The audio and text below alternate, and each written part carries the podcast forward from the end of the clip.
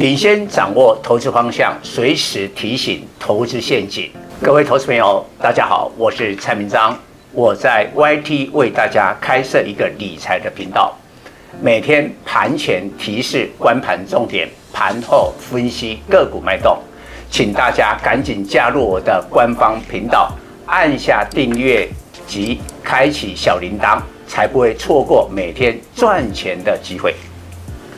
蔡总盘中跟你有约哦，赶紧扫描右下角 QR code 加入蔡总官方 Live 粉丝团，留言贴图小爱心就可以顺利完成报名哦，名额有限，速抢速赢。各位投资朋友，大家好，我是陈章，今天主题 AI 链过热，见好就收，转往周期股布局。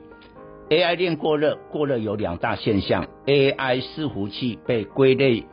在电脑及周边类股，近来占台股成交量比重逾三成，写下新高。凡是半导体以外任何类股成交占比逾三十趴，都是过热警讯。不久之后，该类股将反转崩跌，因为市场投资人该买的都上车，物极必反，未来将卖压倾巢而出。二零二一年六月，航运股在货柜三雄领军下，成交占比逾三成。七月做头反转，年底货柜运价才下跌，为何航运股先行下跌？很重要原因，大家手上都有股票了。两年前航运，现在 AI 链成交占比三成，当冲盛行是主因，当冲的天敌是遭到处置。但第一次处置五分钟撮合，主力打死不退，越关越大围。可是主力的风险是股价能飙涨，加重处置，下次是二十分钟撮合，这对滚量人气股几乎就是宣告玩完的。长隆二六零三、阳明二六零九是怎么反转？二零二一年六月下旬遭五分钟撮合处置，但仍大涨。在处置十天中有六天列入注意股，或连三天注意股，就加重成二十分钟撮合。此时主力再有通天本领，也无能为力。伟创三二三一已遭五分钟处置，七月十四日第一天大涨七趴，再创新高，因涨幅太大。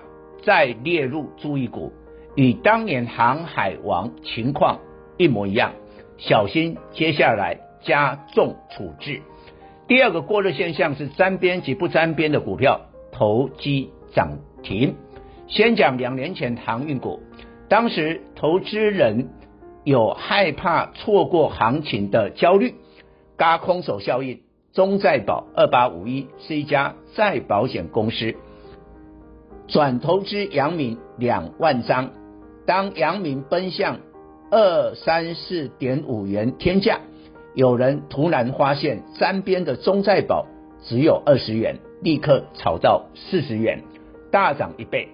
结果证实这是航运股赶天价的现象。近来 AI 链沾边及不沾边有三档标股，英业达二三五六 Q1 EPS 零点二五元。全年估一点五元，本益比四十倍，AI 伺服器比重仅占营收五趴，但技嘉二三七六三百元，广达二三八二两百元，英业达才六十元，物不免物不美，但价廉，绝对是过热现象。更夸张，不沾边也莫名其妙飙涨，威盛二三八八连四支涨停。子公司 ASIC 出货，六月营收月增四十六趴，但不确定与 AI 有关。该公司招警示公告五月 EPS 仅零点零六元，今年 EPS 估损益两平，但股价上百元。远雄港五六零七出租自贸园区厂房给辉达，这也算 AI 概念股。消息传出，七月十三日跳空涨停。投资人将 AI 概念股包山包海，以前就有的高速运算、机器人、自动化都纳入 AI，AI 成炼金术捷径，形成过度炒作，泡沫后检视财报将打回原形。任凭再火红的题材，最终无法化为实际的业绩，股价昙花一现。投资人谨谨记见好就收，千万不要欲罢不能。全球营收最多的达美航空，上季营收及获利双双创历史单季新高，并调升今年财测目标。但财报公布后，股价利多出尽，一者今年来股价大涨四十五趴，已有所反应；二者六月美国平均机票价格年下跌十九趴。达美航空营收创新高，但机票下跌成投资人获利了结的理由。达美航空有史上最佳财报，本益比八倍，仍不免利多出尽。有些科技股涨幅更大，估值更高。恐财报见光死，这是台股投资人最关注的美股科技股财报，不是苹果、特斯拉，而是 AI 晶片的飞达及 AMD，预定八月二十三日及八月初公布。辉达本益比五十八倍，AMD 四十倍，近年来辉达涨两百一十八趴，AMD 涨八十一趴，但台股 AI 链涨幅有过之而无不及。伟创涨三百九十五趴，广达一百九十三趴，技嘉一百七十八趴，英业达一百四十一趴。AI 贡献是长期的，台厂 AI 伺服器今年不会有太大的 EPS 成长。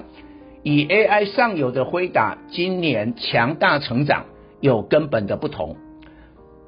伟创去年 EPS 四点零一元，今年估五元，成长二十五趴。广达去年 EPS 七点五一元，今年估八元，成长七趴。技嘉 AI 伺服器来自子公司技刚，但技嘉的板卡笔电业绩今年表现平平，估今年 EPS 十元，与去年持平。所以台厂 AI 伺服器并不是 EPS 成长，而是本益比调升。过去诉求 PC 笔电只给十倍本益比。现在 AI 本益比上调到二十倍，广达四月除息起涨点八十元，当时本益比十倍，现在二十五倍。伟创现在本益比二十八倍，技嘉三十倍。AI 过热背景，资金将兵分两路，一路继续投机炒作，把沾边及不沾边的现象炒到疯狂泡沫；另一路。转往下坡主流布局的股票不会暴冲涨停，而是缓步的进二退一，温和的走势。当市场狂炒 AI，但六月来美股各大指数涨幅最大，不是纳斯达克涨八趴，费半涨七趴，而是道琼运输指数大涨十六趴。道琼运输指指数为美国及全球经济。领先指标，已在暗示通膨趋缓，民众有多消费的迹象。美国 CPI 从去年六月最高九趴降至现在三趴。美国民众有能力购买更多产品。